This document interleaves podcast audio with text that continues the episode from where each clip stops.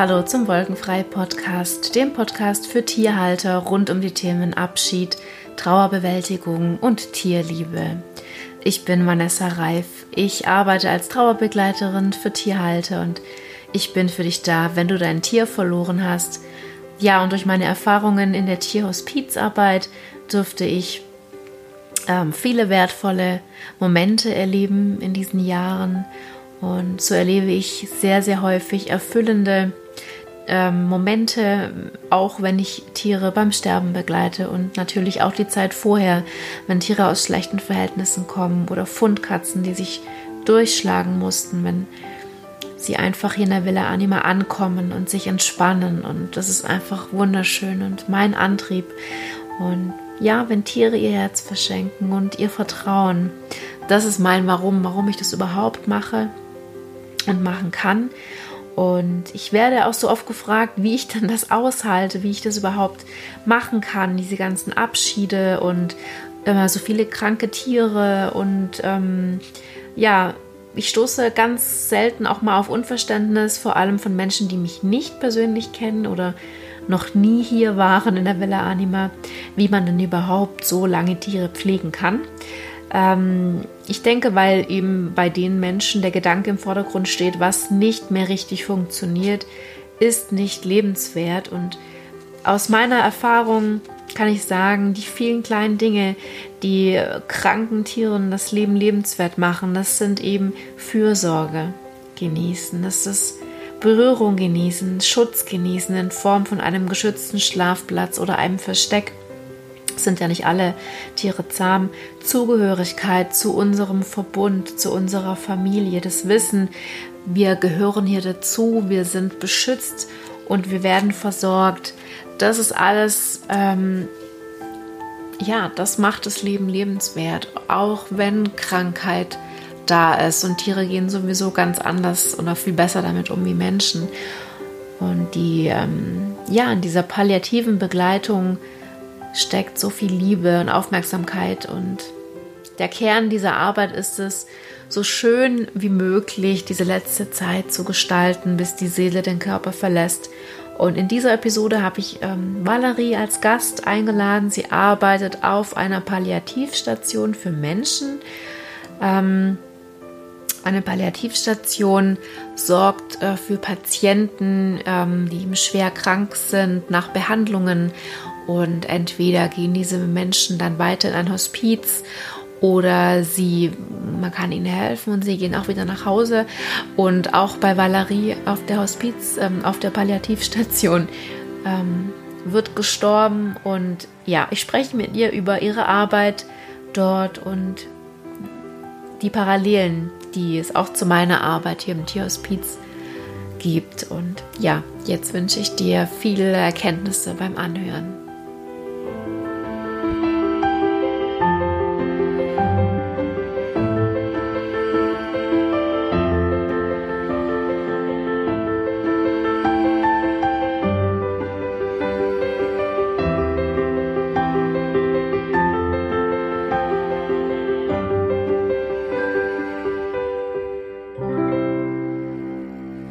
Ja, Valerie, ich freue mich sehr, dass ähm, du heute als Gast in meinem Podcast bist und du arbeitest auf einer Palliativstation für Menschen, also diesmal nichts mit Tieren, aber ich fände es super interessant, deine Sichtweise und äh, von deiner Arbeit zu hören. Und ja, Valerie, magst du dich ganz kurz vorstellen und was über dich erzählen? Ja, gerne. Also erstmal herzlichen Dank für die Einladung zu deinem Podcast. Ähm, genau, ich bin Valerie und arbeite auf der Palliativstation. Ich bin Fachgesundheits- und Krankenpflegerin für Onkologie und Palliativcare mhm.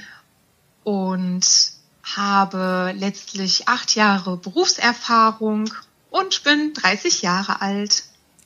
Ja, super. Vielen Dank für die kurze Vorstellung und ähm, nimm uns doch mal mit, äh, wenn du sagst, du hast acht Jahre Berufserfahrung. Geh doch mal zehn Jahre zurück. Erzähl mal die Valerie von vor zehn Jahren. Wie ist es dazu gekommen, dass du dich entschieden hast, in die Palliativpflege zu gehen? Also ich ähm, habe tatsächlich vor vielen Jahren einmal ein Buch gelesen, das hieß Einladung in den Himmel, wie ich mein sterbendes Kind begleitete. Und das war tatsächlich ein Mängelexemplar, was ich zufällig gefunden habe. Und mich hat die Geschichte sehr berührt von einem Kind, was einen ganz anderen Blickwinkel auf den Tod hat und ähm, seine Mutter quasi beruhigt hat und ähm, einen anderen Blickwinkel eben auf das Thema Tod und Sterben äh, gebracht hat. Das Kind hat in diesem Buch super viel Stärke gezeigt und das hat mhm. mich unheimlich berührt. Und ähm, dann habe ich mich mit der Zeit immer wieder mit dem Thema Leben und Tod und Sterben befasst, ähm, viele Bücher gelesen über Menschen, die andere Menschen verloren haben und ähm, mich immer weiter ähm, ja, belesen und ähm, Seminare besucht tatsächlich zu diesem Thema und habe dann gedacht, Mensch, das fasziniert mich so sehr, ähm, so dass ich dann erstmal in den Bereich der Onkologie gegangen bin und dort erstmal sehr viel Erfahrung gesammelt habe. Was macht man? Was kannst du kurz erklären? Onkologie, was ist das genau? Ja, also Onkologie ähm, ist der Fachbegriff ähm, für Pflege von Menschen, ähm, die eine Krebserkrankung haben. Mhm. Und diese Menschen bekommen aber in dem Bereich dann doch noch ähm, Chemotherapie oder andere Therapieoptionen wie Strahlentherapie. Also diese Menschen haben dort, wo ich gearbeitet habe, noch eine Chance zu überleben. Mhm. Und jetzt arbeite ich seit zwei Jahren im Palliativbereich. Das heißt, ich arbeite mit Menschen, ähm, die auf jeden Fall unheilbar krank sind, also ebenso wie in der Onkologie. Ähm, aber da ist es auch klar, dass es keine Therapieoption ähm, eben gibt. Unser Fokus in der Palliativmedizin ist letztlich ähm, die Symptomkontrolle. Mhm. Also wir versuchen letztendlich das Restleben des Menschen so angenehm wie möglich zu machen, Leiden zu lindern, ähm, und ähm, den Patienten eben ja noch ähm, ein paar schöne Tage zu ermöglichen. Also ja. es gibt auch so einen tollen Spruch, ähm, dass man eben dem Leben nicht mehr Tage gibt, sondern den Tagen mehr Leben. Ja. Und das umfasst wirklich meine Arbeit. Also das ist der Kernaspekt von dem, was ich letztendlich mache. Oh, total schön gesagt. Und im Prinzip ähm, ist es natürlich in meiner Tierhospizarbeit, muss ich sagen, genau das Gleiche. Also das, was du mhm. gerade so schön gesagt hast, ist genau meine Intention hier bei mir im Tierhospiz. Und ähm, ja, da geht es genau darum, diese letzte Zeit so qualitativ und so schön wie möglich zu machen. Super, sehr, sehr schön, danke dir. Und ähm, die Arbeit auf einer Palliativstation, wie kann man sich da den Tagesablauf vorstellen? Was machst du da genau und was für Herausforderungen begegnen dir da? Ja, also ähm, wir arbeiten dort auch im Dreischichtsystem ganz normal, ähm, eben wie im Pflegeberuf in einem multiprofessionellen Team. Das heißt, wir arbeiten auf Augenhöhe mit den Ärzten, auch mit ähm, Physiotherapie, mit der Musik- und Kunsttherapie beispielsweise ähm, und allen weiteren Instanzen ähm, wie Sozialdienst. Und ähm, ja, wie kann man sich meine Arbeit letztlich vorstellen? Ähm, ich arbeite auf einer 15-Bettenstation und betreue dort als einzelne Person ähm, in der Regel drei palliative Patienten. Mhm und ähm, schaue dann ganz individuell, was der Mensch gerade braucht. Das heißt, ähm, sicherlich führe ich auch pflegerische Tätigkeiten durch, aber der Fokus liegt letztendlich wirklich auf der Symptomlinderung. Das heißt, wenn jemand Schmerzen hat, dann ähm, vollziehe ich Schmerzmanagement. Ähm, beispielsweise auch, wenn jemand Luftnot hat, dann ähm, werden wir dort die Symptome auch lindern. Und ähm, Gleichzeitig fühle ich auch, führe ich auch sehr viele Gespräche mit den Patienten und äh, mit den Angehörigen. Das ist nochmal ein ganz wesentlicher Aspekt. Die werden auch von uns begleitet, die Angehörigen. Mm.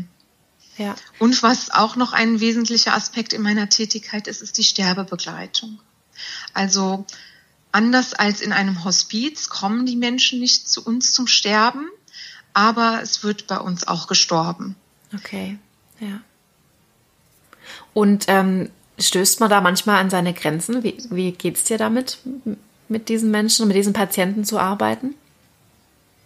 Mm, also ich denke, um auf solch einer Station arbeiten zu können, muss man unheimlich viel Empathie aufweisen.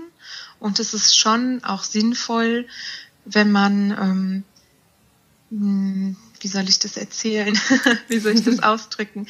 Hm, wenn man für sich eine innere Kraftquelle hat. Ja. Wenn man, wenn man selbst ähm, so eine Art innere Stärke ähm, in sich trägt und auf sich vertraut, dann kann man ganz gut ähm, im palliativen Bereich arbeiten, weil man doch auch mit viel Leid und mit viel Tod und Sterben, aber auch Trauer konfrontiert wird.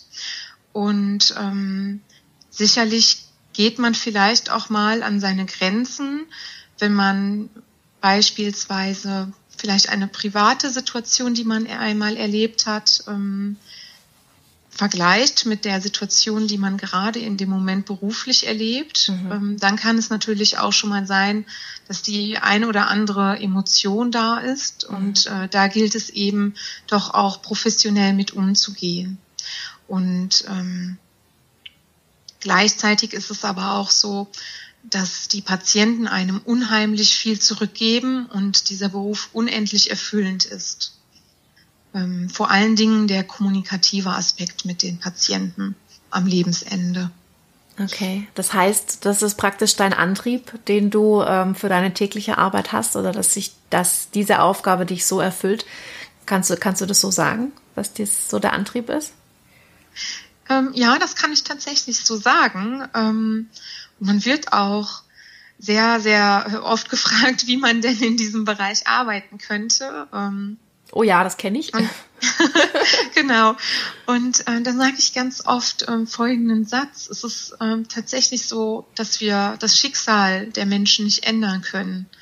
Und wenn ich beispielsweise Feierabend habe und gehe dann über die Straße, dann könnte es sein, dass mich vielleicht ein Laster erfasst, den ich zuvor nicht gesehen habe. Ähm, und ich arbeite mit Menschen, deren Schicksal eben dieses ist, aber ich kann eben so viel tun, um das Beste noch für den Menschen zu ermöglichen und, und die leuchtenden Augen zu sehen, ähm, die Hand des Patienten, die sich dankend ähm, an meine schmiegt, beispielsweise, ähm, das ist einfach unheimlich schön. Ja, ja das, das gibt, Genau, und das, das, das ist mein Kraftmotor. Ja. ja. Verstehe ich total. Es ist ähm, auch natürlich bei meinen Tieren so, die unheimlich ähm, viel zurückgeben und dass es trotz der Arbeit und auch trotz emotionaler, schwieriger Situationen, die halt ab und zu eben da sind, bei mir natürlich genauso, ist es doch, dann macht es alles wieder wett irgendwie und man weiß, wofür man das alles macht, ne? Mhm. Ja.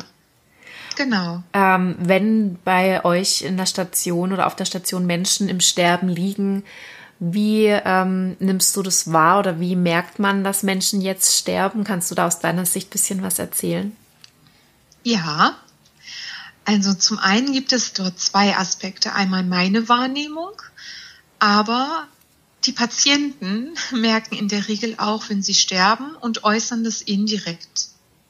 Mhm. Wenn ich jetzt einmal bei meiner Wahrnehmung zunächst bleibe, kann ich tatsächlich sagen, ähm, dass Patienten, ähm, dass die Haut sich verändert des Patienten. Ähm, sie werden ähm, deutlich blasser, werden ziemlich spitz im Gesicht, ähm, die Nase vor allen Dingen. Es gibt auch ein äh, sogenanntes äh, Sterbedreieck. Das ist sozusagen der Fachbegriff dafür. Ähm, da sieht man eben, dass die Gesichtszüge sich sehr verändern. Die Atmung verändert sich. Der Patient entwickelt ähm, beispielsweise Atempausen. Die werden dann immer länger. Ähm, die Patientenhaut wird ähm, deutlich kühler im Verlauf und verändert sich dann auch und wird vor allen Dingen an den Beinen ähm, etwas fleckig. Mhm. Und ähm, genau, das ist so ein bisschen äh, meine Wahrnehmung. Okay.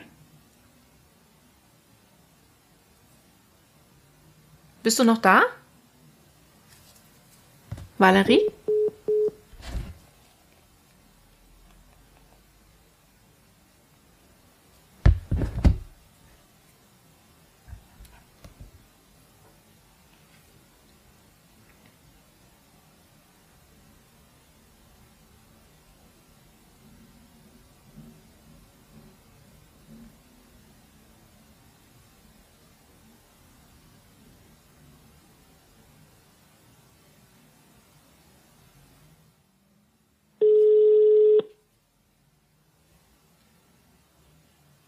Ja. Hallo, du warst weg. Hallo, ich weiß auch nicht warum, ich habe meinen Platz nicht verlassen. Keine Ahnung, aber egal, dein letzter Satz war, das ist meine Wahrnehmung. Das kannst du ja vielleicht nochmal wiederholen, dann machst du einfach weiter, ist gar kein Problem. Mhm. Genau, und dann gibt es noch die Patientenwahrnehmung. Also Patienten merken auch in der Regel ganz oft, wenn sie sterben und äußern das dann ähm, tatsächlich indirekt. Zum Beispiel ähm, sagen sie dann, dass sie noch ihren Koffer packen ähm, möchten oder sie möchten noch mal meinetwegen ähm, zu ihrer Tante ans Grab und ähm, oder äußern sogar direkt, ähm, dass sie jetzt in den nächsten Tagen sterben werden. Ja. Oh wow, okay. Und mhm. gehen, ähm, wie, wie ist das, nehmen die Menschen das an oder gibt es da Unterschiede? Wie kann man sich das vorstellen? Ist ja wahrscheinlich nicht jeder so entspannt oder, oder vielleicht doch. Wie, wie nimmst du das wahr? Also in der Regel kann man schon sagen, dass Patienten, die zu uns auf die Station kommen, ähm, sich schon längere Zeit eben mit dem Thema Tod und Sterben befasst haben. Ähm, aber es gibt ja doch schon ähm, Differenzen.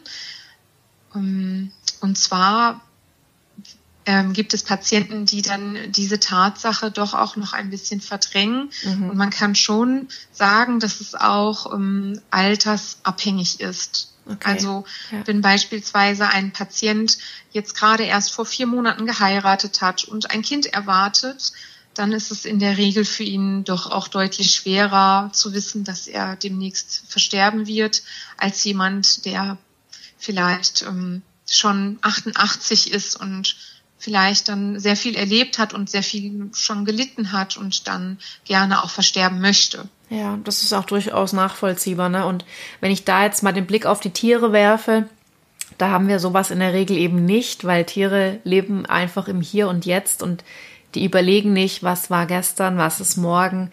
Die nehmen einfach alles an und ähm, sind da in der Regel, auch wenn es in die Sterbephasen geht, ähm, sehr entspannt und auch das, was du vorhin gesagt hast mit dem spitzen Gesicht und ähm, dass man dass man das auch wirklich sehen kann, das kann ich auch bestätigen, auch bei Tieren, die praktisch in die Sterbephasen oder in die Sterbephase gehen, dass die wirklich ganz spitz im Gesicht werden und, und dass die Augen so ein bisschen einfallen. Und da erkenne ich dann, wenn ich sie nicht schon innerlich weiß, dann auch wirklich äußerlich, dass, dass es jetzt bald soweit ist. Ja, sehr, sehr interessant auf jeden Fall.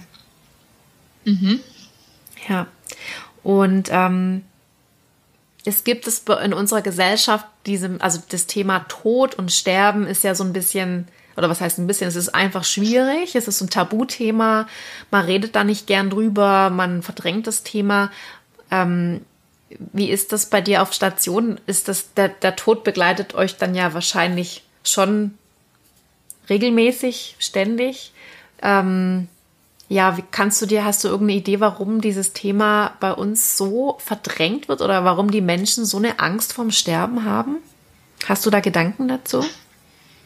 Ja, ähm, also ich glaube schon, dass es ähm, mit dem gesellschaftlichen Wandel zu tun hat. Ähm, und ähm, früher war es ja tatsächlich auch so, dass zu Hause gestorben ist, äh, gestorben wurde und die Oma vielleicht dann doch auch noch mal eine Woche zu Hause war, die Kinder drumherum gespielt haben ähm, und da war es eben kein Tabuthema Und heutzutage hat sich das so verändert, weil ich glaube, dass noch gar nicht so viel Aufklärung herrscht. Also viele können auch mit dem Begriff Palliativmedizin gar nicht an, gar nichts anfangen ja. und wissen gar nicht ganz genau, ähm, wie weit die Medizin auch fortgeschritten ist. Dass man eben doch auch einen Sterbeprozess ähm, mit wenig Leid ermöglichen kann. Und diese Aufklärung ähm, gilt es eben äh, doch auch präsenter zu machen.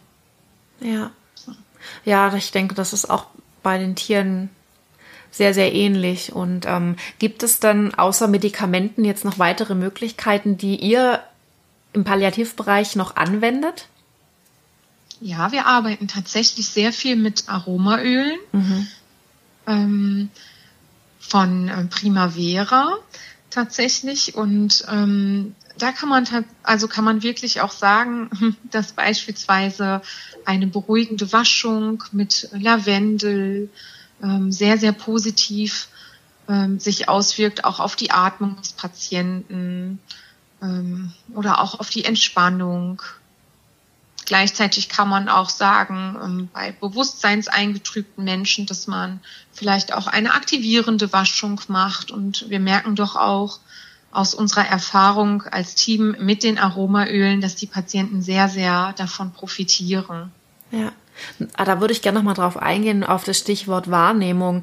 Wenn du jetzt auch schon zwei Jahre auf der Palliativstation arbeitest und du sagst ja auch multiprofessionelles Team, ähm, wie hat sich da deine Wahrnehmung verändert, verbessert oder wie arbeitet ihr im pro professionellen Team zusammen? Kannst du da noch ein bisschen was erklären? Mhm. Also es ist äh, tatsächlich so, dass wir uns mehrfach am Tag zusammenfinden eben mit den Ärzten, ähm, mit den Kollegen, die ich eingangs erwähnt habe. Und dort wird der Patient zunächst einmal von der Pflege vorgestellt. Und die Wahrnehmung der Pflege zählt zunächst als erstes.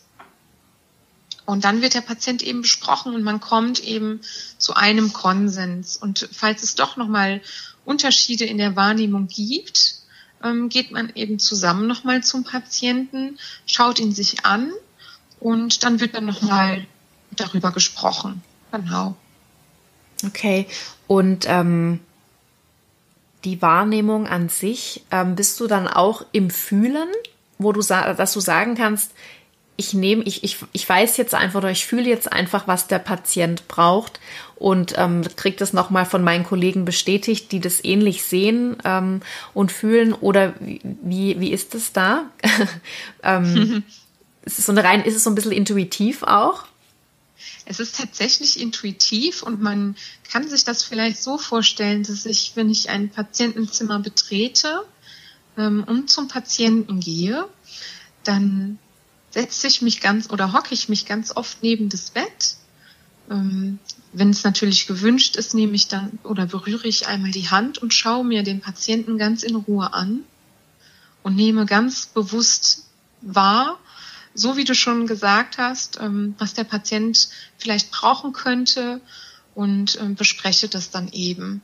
Es ist aber tatsächlich schon so, dass sehr auf die Wahrnehmung der Pflegekraft vertraut wird, weil wir doch auch die meiste Zeit beim Patienten verbringen. Mhm.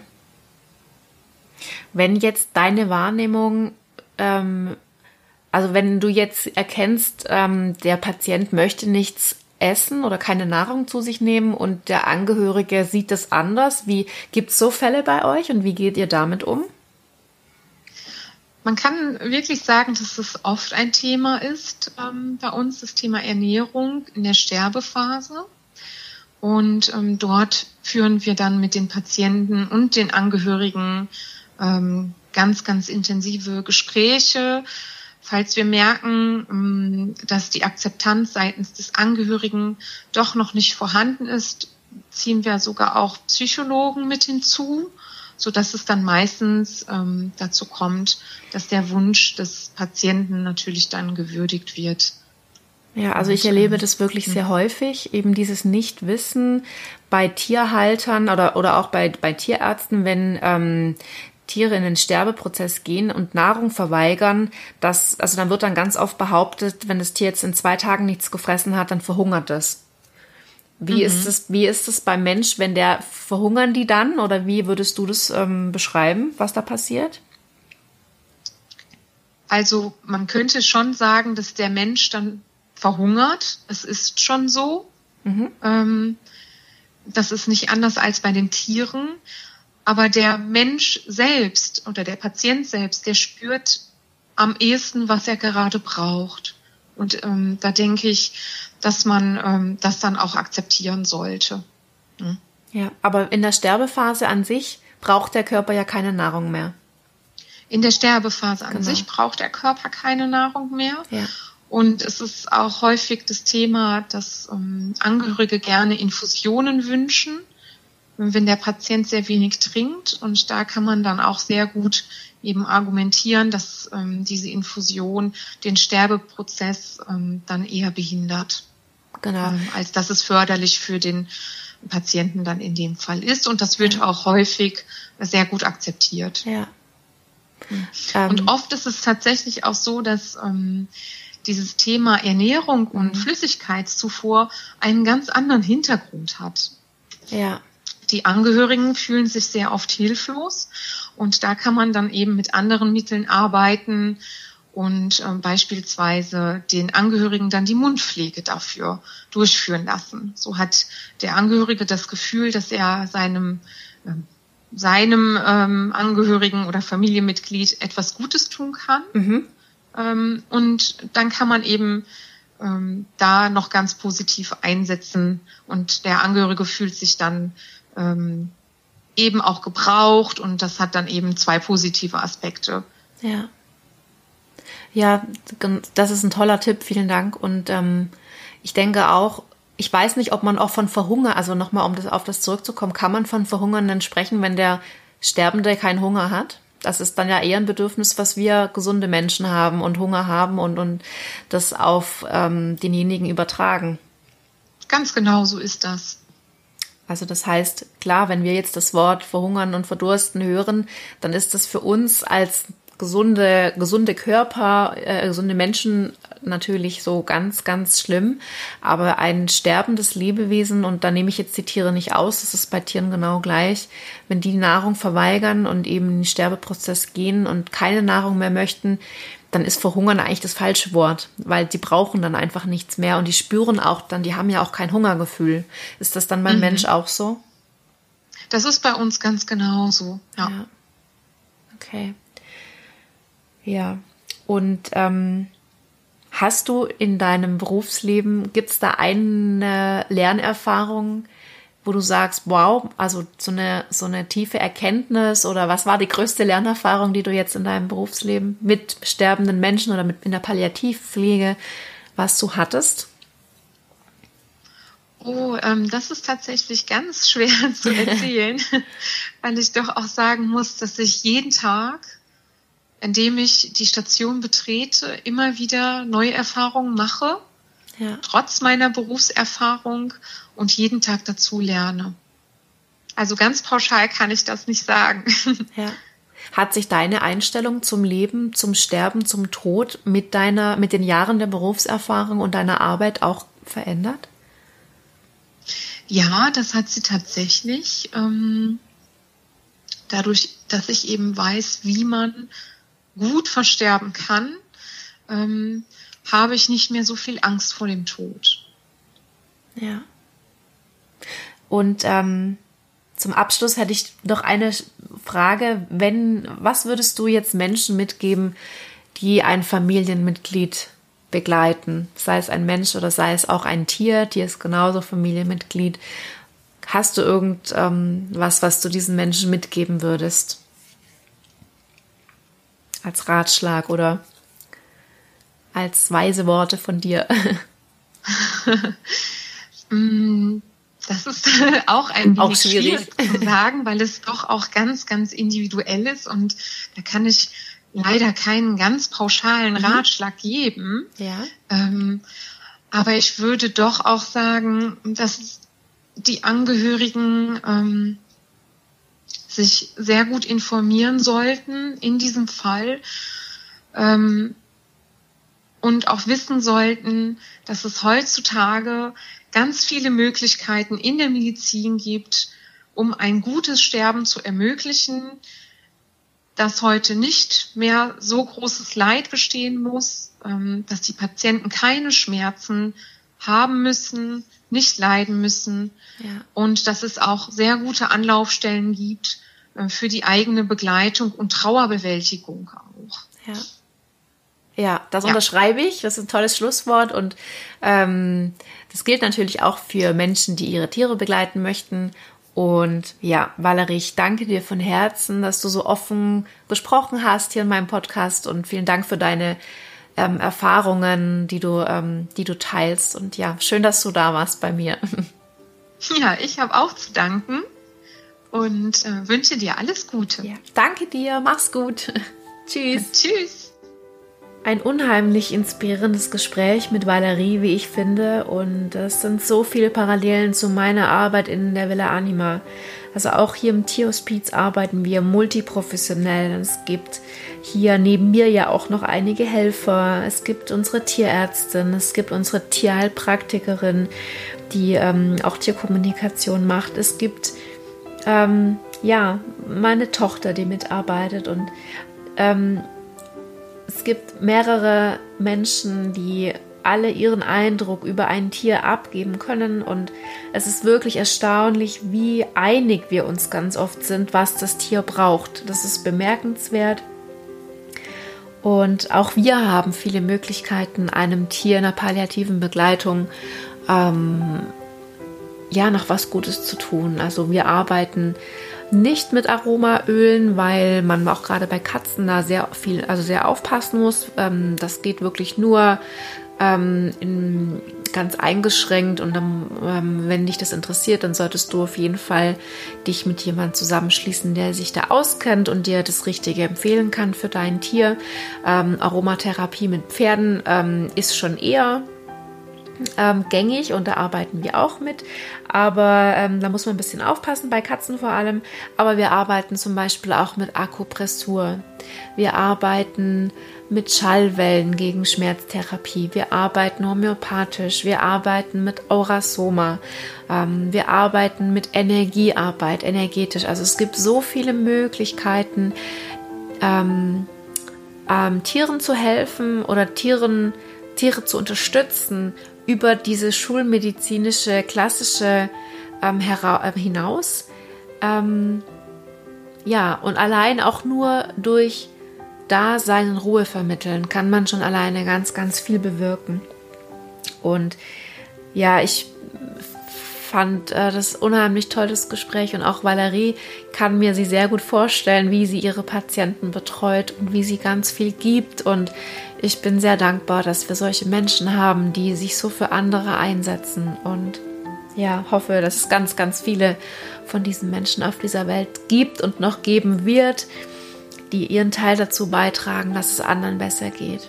Ja, ich hoffe, du konntest etwas mitnehmen ähm, aus dieser Episode und wenn du jetzt dich auf einen Abschied von deinem Tier vorbereiten möchtest, du findest du auf meiner Webseite ähm, www.tierliebe-und-trauer.de ähm, eine Impulsfragenliste. Und mit diesen Fragen, die du dir selbst beantwortest, kannst du klarer sehen und ähm, dann hoffentlich die richtige Entscheidung für dein Tier an seinem Lebensende treffen. Genau, du kannst sie dich dort eintragen. Auf der Startseite findest du es gleich und kannst hier die Liste dann downloaden. Kommt dann in der ersten E-Mail.